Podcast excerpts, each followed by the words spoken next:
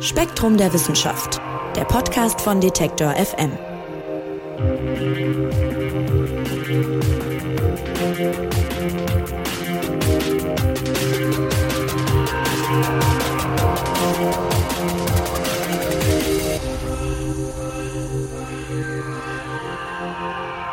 Was ist Bewusstsein? Das ist eine der großen offenen Fragen der Wissenschaft und vor allem deshalb so spannend, weil ganz unterschiedliche Bereiche der Forschung damit zu tun haben. Und damit erstmal Hallo und herzlich willkommen zum Spektrum Podcast. Mein Name ist Marc Zimmer. Schön, dass ihr dabei seid.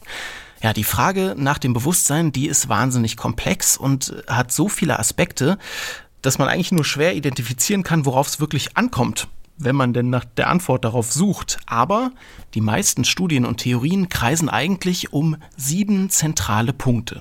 Das sagt jedenfalls die neue Ausgabe von Gehirn und Geist. Und diese Punkte wollen wir mal durchgehen mit einem der Redakteure, nämlich mit Steve Ayan. Hallo Steve. Hallo Marc. Ja, Steve, wie komplex das Thema ist, zeigt sich ja schon bei der ganz grundlegenden Frage, was ist Bewusstsein? Allein darauf gibt es schon keine einfache Antwort, aber ich würde dich bitten, es trotzdem mal zu versuchen.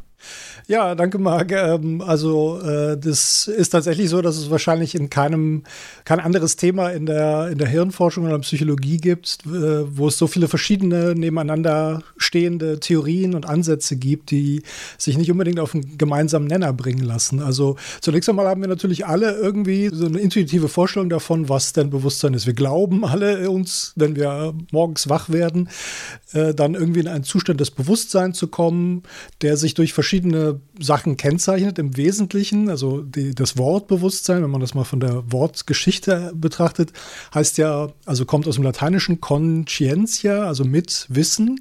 Das heißt, wir nehmen etwas nicht nur wahr, sondern wir sind uns in dem Augenblick auch dessen bewusst, dass wir es wahrnehmen. Dass wir zum Beispiel wach sind, dass wir, was weiß ich, äh, den Schnee draußen vor dem Fenster sehen oder die Wärme der Heizung spüren oder so etwas ja, sagen wir mal, man kann sozusagen alle möglichen Beispiele dafür anführen, was Bewusstsein kann. Also bestimmte Wahrnehmung zum Beispiel, bestimmte Gedanken, Gefühle, Erinnerungen, sonst etwas. Es ist immer ein bisschen schwierig zu sagen, wann, weil diese Dinge natürlich auch in gewisser Weise, ja, wie soll ich sagen, unbewusst existieren. Es gibt so drei Kennzeichen, mal ganz knapp zusammengefasst, die, die man halt mit Bewusstsein in Zusammenhang bringt. Das eine ist, äh, dass es sich immer auf ein Subjekt bezieht, also dass ich bei, wenn ich so einen Zustand habe, mir sozusagen darüber im Klaren bin, dass ich es bin, der den hat. Es ist davon untrennbar, von dieser Subjektivität.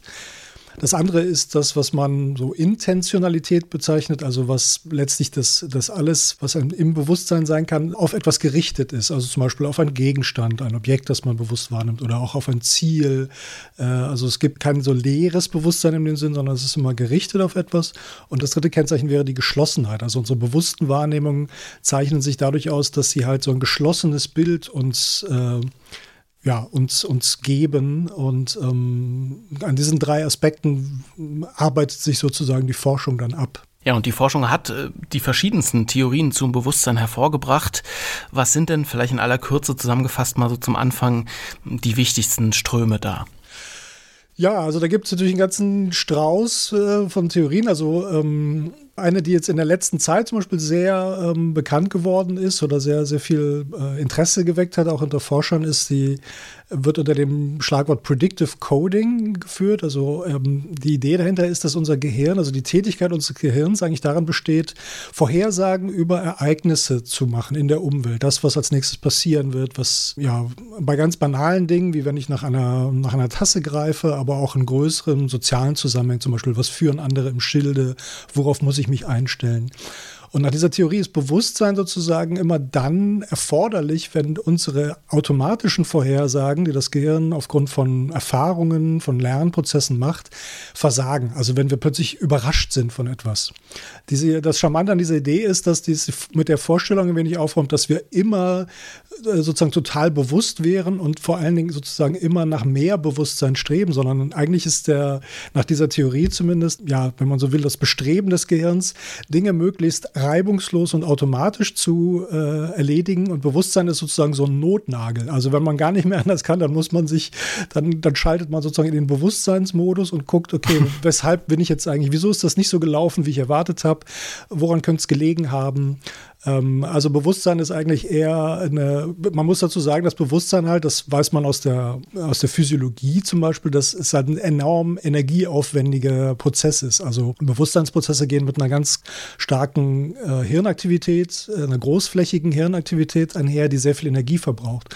Und wenn wir ständig uns über alles bewusst wären, dann würden wir so viel Energie verbrauchen, dass wir wahrscheinlich aus dem Essen gar nicht mehr rauskämen. Äh, also das geht schon allein aus den Gründen nicht und bewusste Prozesse sind in der Regel auch sehr langsam. Also wir können längst nicht so schnell auf Reize reagieren, wie wenn wir das halt automatisch unbewusst tun.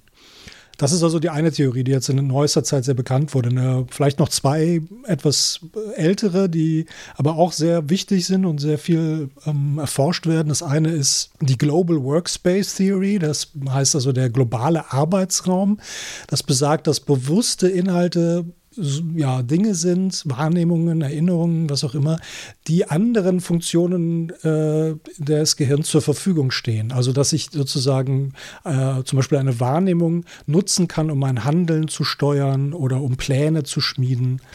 Und eine andere Theorie ist, die, die wird genannt Integrated Information Processing, also integrierte Informationsverarbeitung. Die legt halt das Schwergewicht darauf, dass auf diese Geschlossenheit, von der ich gerade sprach, also bewusste Erlebnisse, Erfahrungen zeichnen sich durch eine, ja, durch eine starke Geschlossenheit. Unsere verschiedenen Sinne zum Beispiel verschmelzen quasi zu einem homogenen Bild.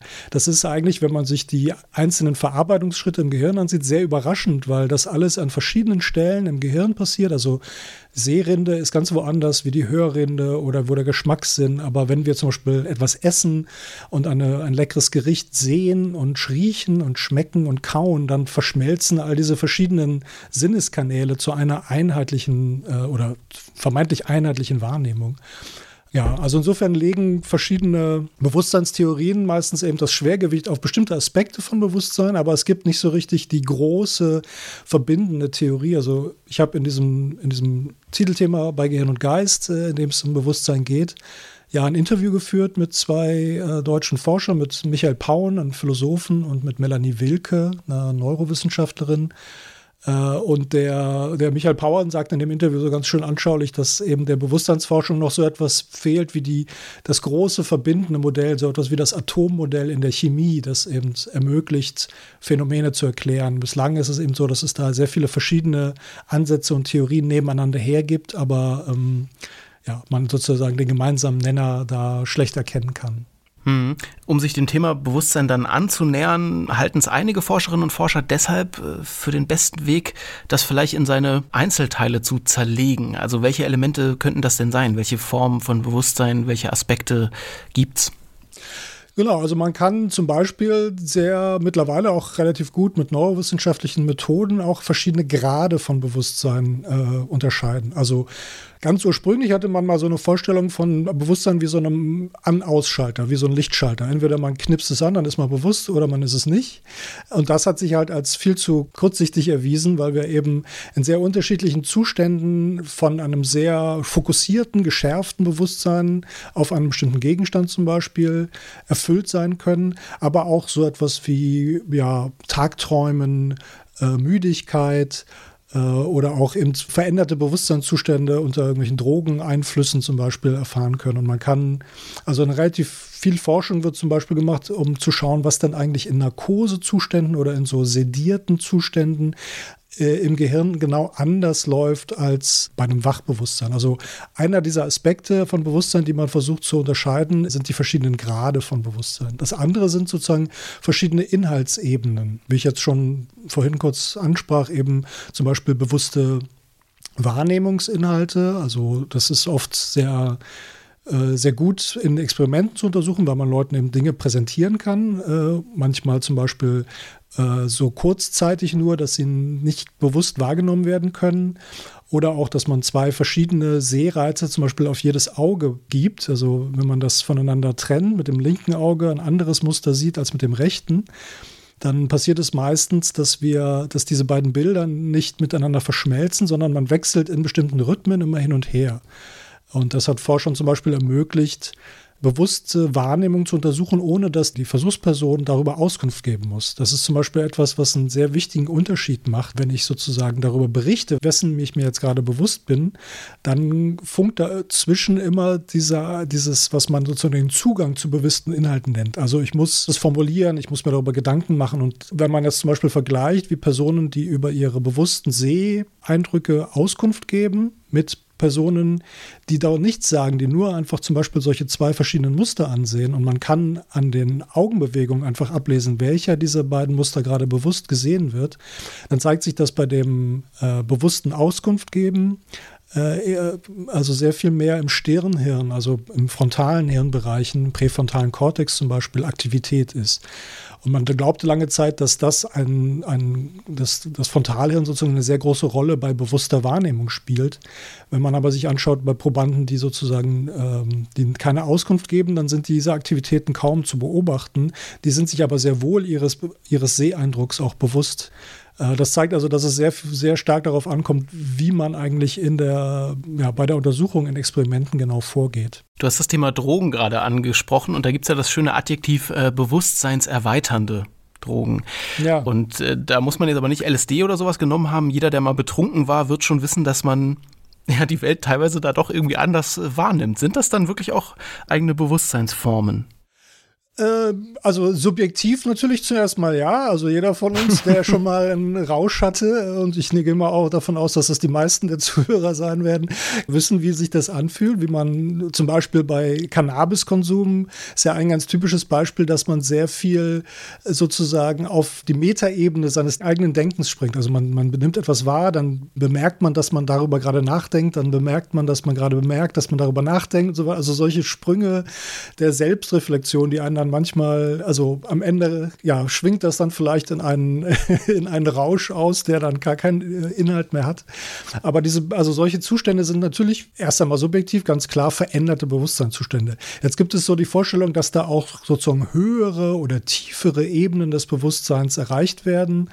Äh, Gerade was bei so halluzinogenen Drogen, LSD oder solchen Dingen, wenn man da eben äh, völlig ungewöhnliche äh, Sinneswahrnehmungen hat, Halluzinationen, Farbschlieren, äh, Konturen verschwimmen und so weiter das ist natürlich was, da kann man lange drüber philosophieren, ob das jetzt einfach nur ein Bewusstsein ist, das irgendwie aus dem Ruder schlägt oder ob das irgendwelche tieferen Sphären erreicht. Was man zumindest sagen kann, ist, dass die Hirnaktivität auch in solchen Zuständen, also zum Beispiel unter halluzinogenen Drogeneinfluss, sehr stark ist und also sehr viel sozusagen unterschiedliche Areale im Gehirn plötzlich miteinander kommunizieren. Ja, ist spannend, weil es gibt ja durchaus äh, Künstler, egal ob jetzt äh, Leute, die malen oder Leute, die Musik machen oder so, die behaupten, dass äh, teilweise ihre meistgeschätzten Kunstwerke ohne Drogen gar nicht entstanden werden in der Art und Weise. Ne? Ja, genau. Also was man, glaube ich, unterschätzt, ist, dass man natürlich in diesem Zustand des Drogenkonsums auch eine sehr geringe Steuerungsfähigkeit hat. Also man ist dann halt, man kann sich davontragen lassen von Assoziationen oder Bildern. Äh, wenn das dann sozusagen in irgendeine künstlerische Form gegossen werden soll, würde ich zumindest annehmen, muss man sozusagen wieder in den in Anführungsstrichen normalen Bewusstseinszustand zurückführen und sich aus der Erinnerung und aus dem dem, was vielleicht so an, an Gefühlen noch äh, präsent ist, aus diesem Rausch erleben, äh, dann halt in Kunst umsetzen. Aber ähm, gut, aber es gibt natürlich auch Versuche, sozusagen im Rausch äh, was weiß ich, Poesie zu produzieren oder zu malen oder so. Ähm, ja, ich glaube, dass da auf jeden Fall, also was man natürlich im Wachzustand hat, ist ein sehr starkes, äh, also das, das Frontalhirn, das weiß man aus sehr vielen Untersuchungen, hat halt eine, eine Handlungskontrollfunktion. Also wir selektieren natürlich sehr viel, was wir jetzt in einem Moment für sinnvoll halten. Auch allein sozusagen, was für sich konzentriert einer Aufgabe nachzugehen oder irgendwie sich an Termine zu erinnern, erfordert ja ein sehr hohes Maß an, an geistiger Kontrolle. Da muss sehr viel an Ablenkungen oder an anderen Dingen, die so auftauchen, ausgeblendet werden. Und solche Dinge, dieser Scheuklappenblick oder solche, solche Kontrollfunktionen, die lassen halt in, unter Rauschzuständen äh, oft sehr stark nach. Und das verursacht äh, dann häufig eben auch dieses Gefühl der Entgrenzung zum Beispiel oder des, der, der Freiheit, die man da die man da hat. Also zum Beispiel, weiß ich nicht, in der Techno-Szene ist das ja ein ganz großes Ding, dass man da eben äh, ja sich auch eben in so eine ein ganzes Lebensgefühl quasi damit verbindet äh, und das eben auch maßgeblich mit bestimmten äh, Drogenzuständen zu tun hat. Ich habe mal irgendwo gelesen, weiß leider nicht mehr wo, dass der Mensch sich die Bewusstheit seiner Entscheidungen eigentlich bloß im Nachhinein einredet. Also da war das Beispiel, hat sich bei mir total eingebrannt, dass man den Arm hebt, meinetwegen um irgendwas aus dem Regal zu holen oder so, und äh, dass wohl Tests gezeigt hätten, dass erst danach im Gehirn das Areal anspringt, das mir sagt, das wollte ich so. Äh, ich weiß leider, wie gesagt, nicht mehr genau, wo ich das aufgeschnappt habe, aber jetzt, wo ich dich gerade mal hier am Telefon habe, würde ich dich mal fragen, ist, ist das wissenschaftlich haltbar oder habe ich da Quatsch gehört? Ja, ich glaube, was du da gehört hast, äh, bezieht sich auf diese berühmten Libet-Experimente. Also es gab einen US-Hirnforscher, Benjamin Libet, der schon in den 80er Jahren ja, sehr berühmt geworden ist mit Experimenten, wo er, wo Probanden einfach gebeten hat, zu einem bestimmten Zeitpunkt, einem selbstgewählten, wann sie eben wollen, einen, einen Finger oder den Arm zu heben. Und er hat eine Messung der Hirnaktivität parallel quasi vorgenommen per EEG und hat dann durch eine bestimmte Methode eben eine sehr genaue zeitliche einen Abgleich herstellen können zwischen dem Moment, wo die Person sozusagen subjektiv den, das Gefühl hatten, jetzt entscheide ich mich, und dem Moment, wann ihre Hirnaktivität anzeigt, dass sie den gleich den Finger heben wollen. Dazu muss man sagen, dass es so bestimmte Potenziale in der elektrischen Hirnaktivität gibt, die schon anzeigen, dass Bewegungen vorbereitet werden, bevor die Bewegung ausgeführt wird. Und daran konnte dieser Libet eben ablesen, dass diese Signale, sagen wir mal so im Schnitt, etwa eine halbe Sekunde vor dem subjektiven Gefühl, jetzt entscheide ich mich, den Finger zu heben, äh, schon, schon auftreten. Und das hat dann eine ganz lange äh, Diskussion ausgelöst darüber, ob äh, ja, ob Bewusstsein eigentlich nur so eine nachträgliche Begründung oder Rechtfertigung für Handlungen ist, die das Gehirn quasi schon äh, ja, schon vorher anbahnt und schon vorbereitet, bevor wir davon etwas ahnen. Hm, das tangiert ja auch die, die, die Frage des freien Willens so ein bisschen, ne? Ja, genau. Wenn das so wäre, dann müsste man natürlich sagen, sind wir dann nicht irgendwie determiniert, weil das Gehirn quasi im Alleingang hier Dinge macht und das Bewusstsein dem immer einen Schritt hinterherhängt. Das ist allerdings ein bisschen, wie soll man sagen, das ist gedanklich nicht ganz sauber, weil man ja sozusagen eine Unterscheidung macht zwischen dem Gehirn, das da irgendwas tut, und dem Bewusstsein. Und das ist natürlich in gewisser Weise, oder dem Ich, das da eine Entscheidung trifft. Und das, das lässt sich äh, ja logisch erstmal nicht trennen. Es, andererseits ist es so, dass wir natürlich jede Tätigkeit des Gehirns, ich sagte ja gerade, das Gehirn ist im Wesentlichen mit automatisierten Verarbeitungsprozessen beschäftigt. Also ähm, alles, was wir gelernt haben, tun wir vollkommen automatisch. Da müssen wir nicht drüber nachdenken. Oder wenn ich esse zum Beispiel, dann entscheide ich mich nicht jedes Mal bewusst, jetzt nehme ich die Gabel, jetzt das Messer, jetzt setze ich das Messer an, jetzt steche ich rein und solche Weise. Das tun wir einfach automatisch. Das heißt, äh, es ist irgendwo auch klar, dass das Gehirn natürlich irgendwie in einer Art Autopilot-Modus operiert. Äh, und dass es nur in bestimmten Momenten erforderlich wird, ja, so etwas wie Bewusstsein zu generieren, um eine Entscheidung zu fällen. Was weiß ich, will ich jetzt erst den Kloß essen oder will ich die Ente oder so? Darüber kann man dann bewusst philosophieren. Aber wenn man sich für etwas entschieden hat, dann tut das äh, quasi der, äh, ja, das motorisch-sensorische System, wenn man so will, tut das dann von allein. Also das ist eine ganz wichtige Erkenntnis auch der Forschung, dass man sagen muss, dass wir unser, den Grad unseres Bewusstseins wahrscheinlich systematisch überschätzen, weil wir an ganz vielen äh, Stellen glauben, wir würden sozusagen bewusst agieren, bewusst entscheiden, bewusst abwägen, obwohl wir es eigentlich automatisch tun und Bewusstsein sozusagen eine nachträgliche, ja, zum Beispiel Rechtfertigung oder Begründung dafür liefert. Ähm, es gibt ganz viele schöne Beispiele aus der Forschung, also oder nehmen wir Zauberei einfach als ganz plattes Beispiel. Weshalb können uns Zauberer so leicht äh, hereinlegen mit ihren Tricks? Einfach deshalb, weil wir subjektiv das Gefühl haben, wir würden alles wahrnehmen, wir würden alles sehen, was vor unseren Augen passiert.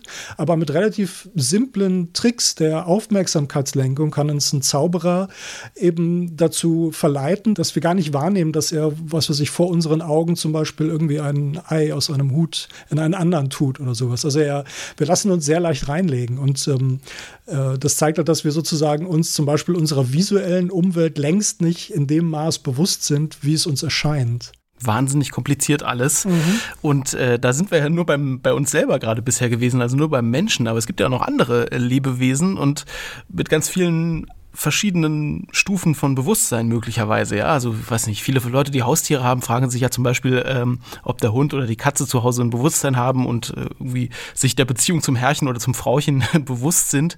Weiß der, was ich von ihm will, fühlt der, wie ich fühle. Mhm. Und äh, auch im größeren Zusammenhang spielt das natürlich eine Rolle, ne? wenn wir beim Thema Tierwohl sind und, und Leid empfinden, etwa bei der Massentierhaltung oder generell bei Schlachtungen und so Da stellt sich ja natürlich die Frage, wie können wir uns das Bewusstsein von anderen Lebewesen, in dem Fall von Tieren zum Beispiel, vorstellen? Ja.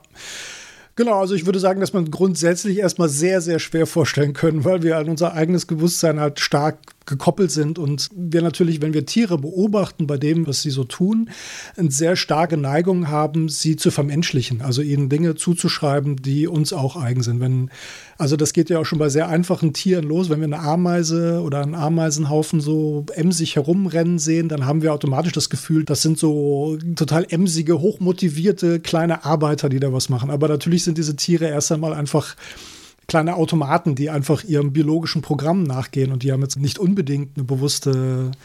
Natürlich gibt es Tierarten, also vor allen Dingen unter den unter Säugetieren, höher entwickelten Tierarten, aber auch unter Kraken zum Beispiel, ähm, denen man sehr wahrscheinlich bestimmte Formen von Bewusstsein zuschreiben muss. Also bei den Kraken zum Beispiel ist es so, dass die ja spielerisches Verhalten zeigen, also dass die so vermeintlich nichtsnutzige äh, Zeitvertreibe äh, haben und sich einfach mit irgendwelchen, ja, wenn man denen irgendwie eine leere Dose in ihr Aquarium tut, dann, dann sind sie oft dabei, damit irgendwie herumzuspielen.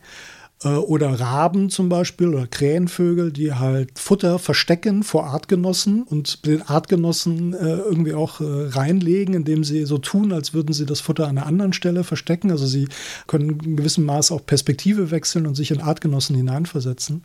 Also an solchen, so, so, sagen wir mal, methodischen oder systematischen Beobachtungen kann man ablesen, dass es bestimmte Formen von Bewusstsein vermutlich bei Tieren gibt.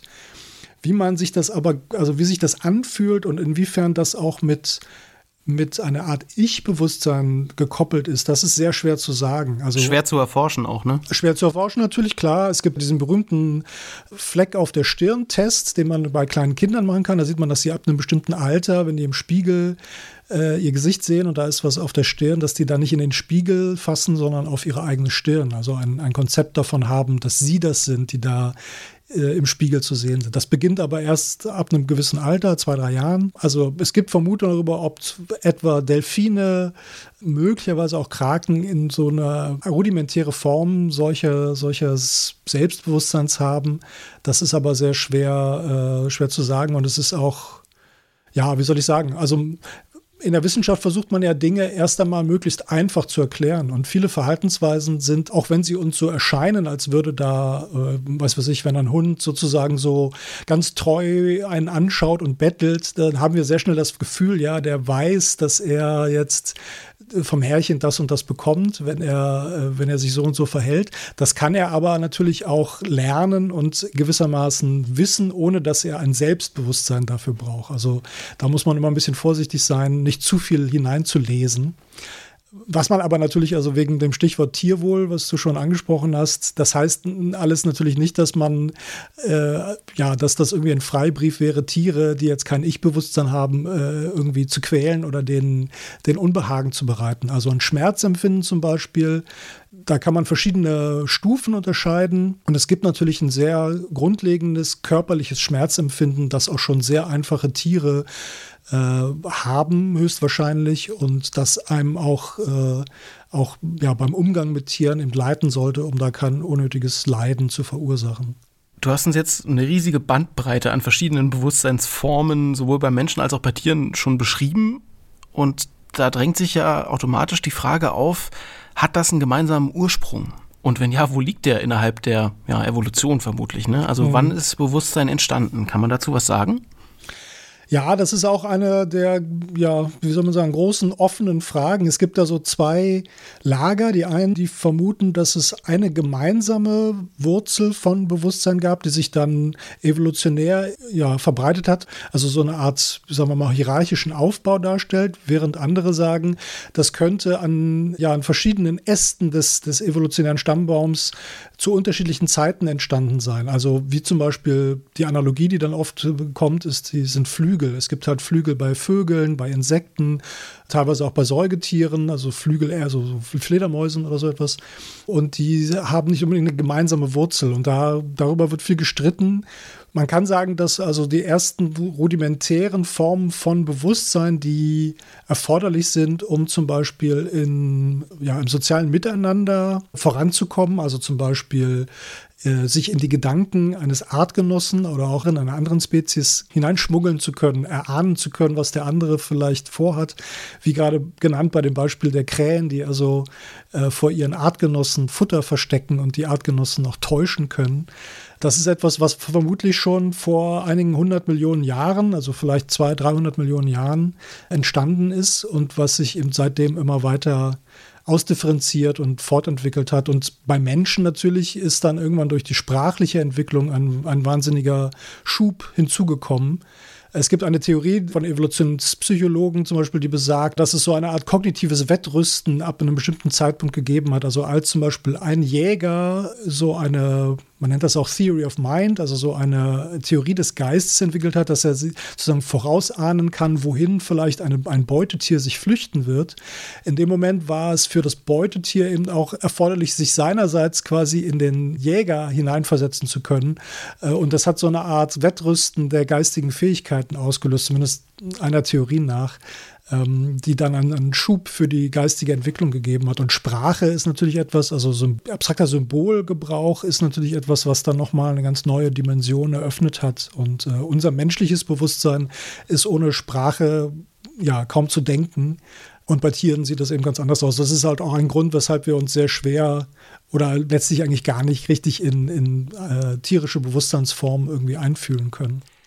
Heutzutage ist Bewusstsein ja nicht mehr nur ein Thema für Lebewesen, sondern äh, wenn wir an künstliche Intelligenz denken, wenn wir an Algorithmen denken, auch einfach ja, mehr Technik im Alltag, ja, Stichwort Alexa und so weiter.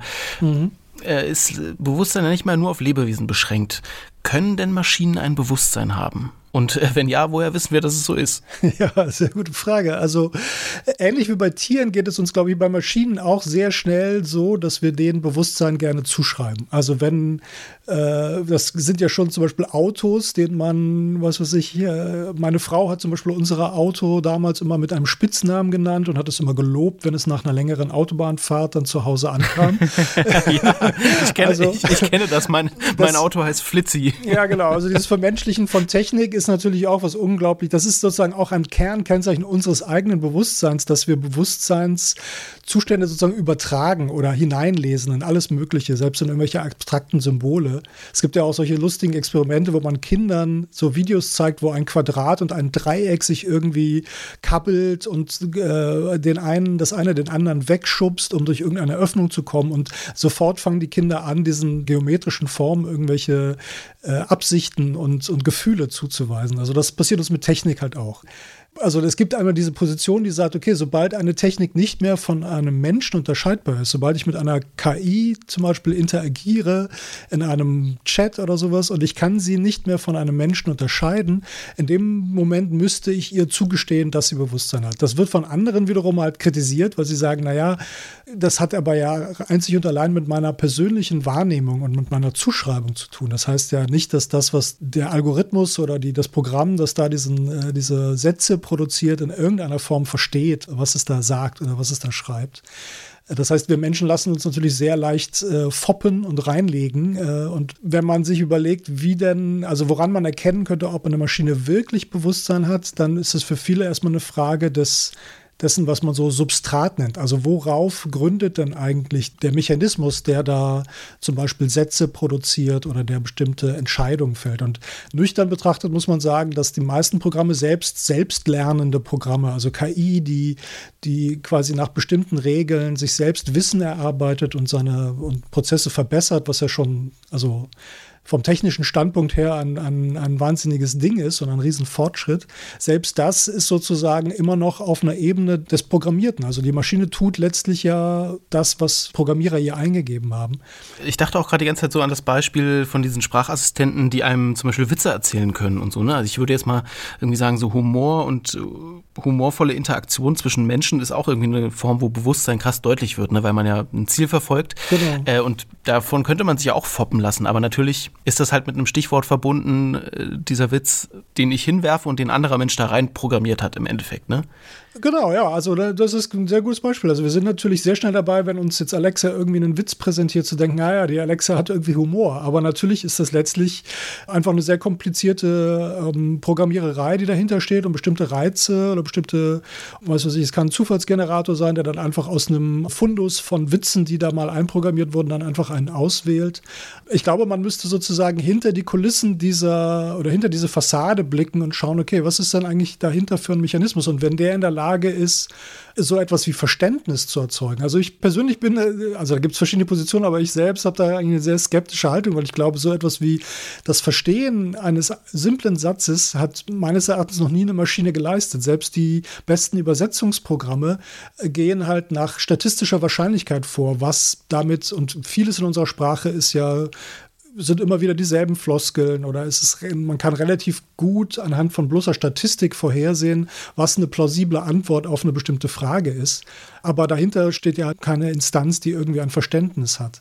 Also insofern ist es, glaube ich, äh, ist es im Moment einfach eine, eine, offene Frage. Manche Leute glauben, dass es Maschinen mit Bewusstsein geben kann oder dass es sie sogar bald geben wird. Andere sind da sehr skeptisch ja, ich glaube, dass es auch letztlich gar nicht so entscheidend ist, ob diese Maschinen wirklich Bewusstsein haben oder nicht, sondern wenn wir mit ihnen so umgehen, als hätten sie es. Also als wenn, wenn wir uns sozusagen ja, foppen lassen und äh, eben mit Alexa lustige Dialoge führen und uns gegenseitig Witze erzählen, ja, dann ist das quasi dasselbe Level. Hat vielleicht noch so einen kleinen bitteren Beigeschmack, weil man ja irgendwie doch weiß, dass da nicht wirklich Bewusstsein dahinter steht oder es meint.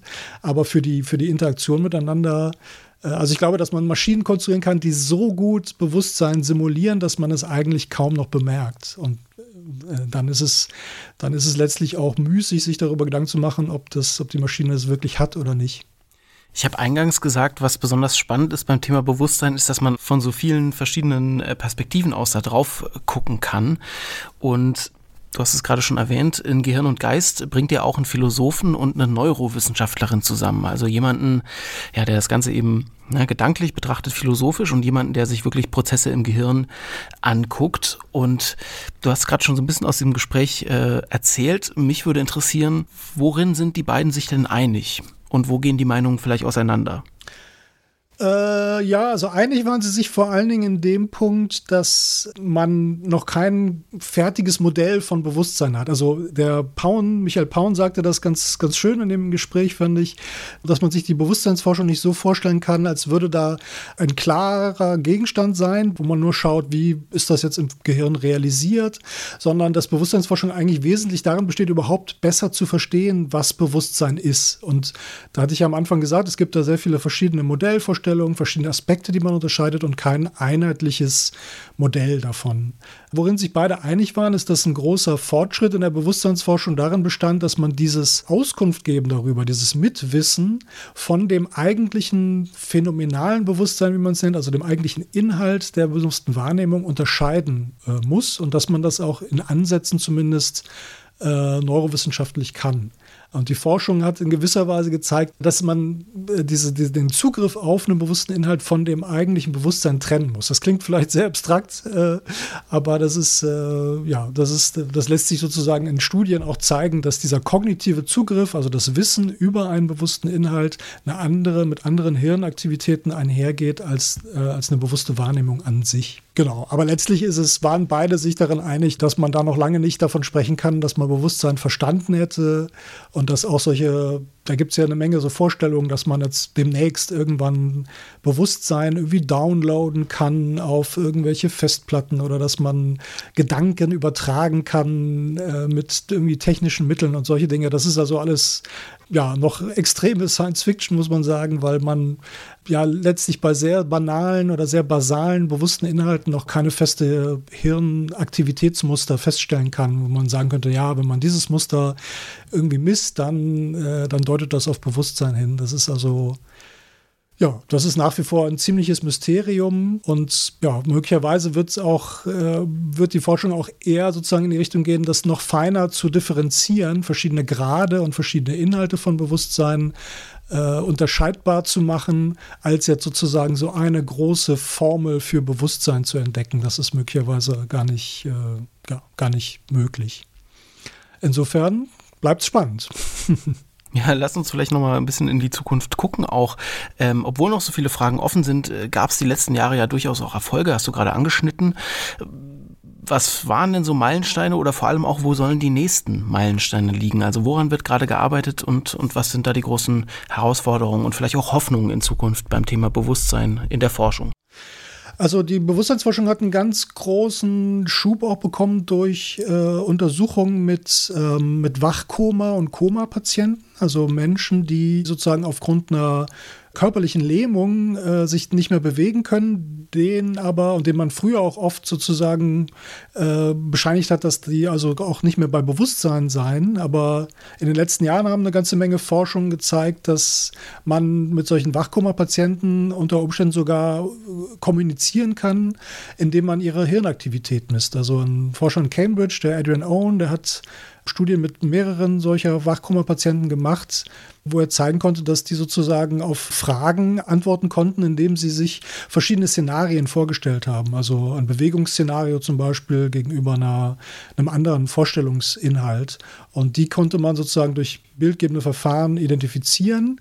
Und da konnte man relativ sicher auch daraus schließen, dass die Patienten halt auf Fragen mit Ja oder Nein geantwortet haben, je nachdem, äh, welche Art von Vorstellung sie sich gemacht haben im Kopf. Moment, also das heißt, ja. äh, die Forscher haben gesagt, ähm, verstehen Sie mich? Und wenn, wenn ja, denken Sie an Laufen und wenn nein, denken Sie an Essen oder sowas. Genau. Und ja. dann sind verschiedene Bereiche im Gehirn angegangen und dann hat das funktioniert, dass die kommuniziert haben. Genau, ja. So, so kann man es äh, vereinfacht Krass. quasi sagen. Also das brauchte natürlich einen gewissen Lernprozess und das klappt ja auch nicht mit allen Patienten, mit denen man es gemacht hat. Also da kann es auch durchaus Unterschiede geben, weil es halt nicht so ein also Wachkoma ist sozusagen so ein Überbegriff für Patienten, die, die sich zwar nicht bewegen können, aber die noch bestimmte äh, Reizreaktionen zeigen. Und äh, bei einigen ist aber tatsächlich eine relativ stabile Kommunikation auf diese Weise möglich gewesen, dass die also, da sie sich ja nicht anders verständlich machen können, eben durch äh, durch Imagination quasi Antworten gaben auf Fragen. Und das ist sozusagen ein Ansatz für die Forschung. Ja, genau. Also daran kann man ja sozusagen auch, äh, also zunächst einmal ist es ein wahnsinniger äh, Fortschritt äh, in der Wissenschaft, dass man solche, solche Zuordnung machen kann, dass man aus bestimmten äh, Vorstellungsinhalten quasi stabile Muster äh, gewinnen kann und die auch zur Kommunikation einsetzen kann. Man versucht zum Beispiel Techniken zu entwickeln, mit denen man da Vorhersagen ja, stellen kann, ob Koma-Patienten, also wie viel Bewusstseinszustand noch vorhanden ist und ob eine, ein Aufwachen aus dem Koma ähm, im, im Rahmen des Möglichen ist. Also in dieser klinischen Forschung ist eine ganze Menge, passiert eine Menge. Und eben in der, also bei, bei gesunden Probanden wird halt sehr viel an visuellen, ähm, bewussten Wahrnehmungen erforscht, mit welcher Art von Hirnaktivität die einhergehen. Ähm, Wissenschaft versucht halt sehr viel dann eben sozusagen stabile Prozederes zu finden. Also ein, irgendwie ein experimentelles Vorgehen, wo man Probanden was einen bestimmten Reiz zeigt und äh, äh, oder halt ja, Reaktionen, äh, Antworten in, bei Aufgaben abfragt und dann schaut, ja, welche werden bewusst äh, bearbeitet und was geht dabei im, im Gehirn vor sich. Mittlerweile gibt es wahrscheinlich ungefähr ja, einige Zehntausend Neurowissenschaftler, die auch äh, mehr oder weniger explizit wirklich an Bewusstseinsfragen arbeiten. Dazu kommen noch sehr viele auch so geisteswissenschaftliche Untersuchungen, Neurophilosophen, die sich da versuchen, da sozusagen die Konzepte zu verbessern und zu schärfen. Äh, also da ist im Moment tatsächlich eine sehr große Menge an Aktivität im Gang. Ja, mal schauen, worauf das hinausläuft. Mal sehen, wann die nächste große Bewusstseinstheorie um die Ecke kommt. Ja, über die werden wir dann hier im Podcast bestimmt auch sprechen. Also alles äh, zum Thema Bewusstsein, was wir hier jetzt gehört haben, nochmal vertieft, gibt's in der aktuellen Ausgabe von Gehirn und Geist. Die ist jetzt im Zeitschriftenhandel oder auf spektrum.de erhältlich. Ja, und Steve, dir sage ich vielen, vielen Dank fürs bewusste Erklären. Ich danke mich auch. Tschüss, Marc. Bis bald. Ciao. Eine neue Ausgabe vom Spektrum Podcast gibt's kommende Woche. Wer bis dahin noch mehr Podcasts hören will, der schaut sich mal auf detektor.fm um. Mein Name ist Marc Zimmer. Ich sage vielen Dank fürs Zuhören. Tschüss und macht's gut. Spektrum der Wissenschaft. Der Podcast von Detektor FM.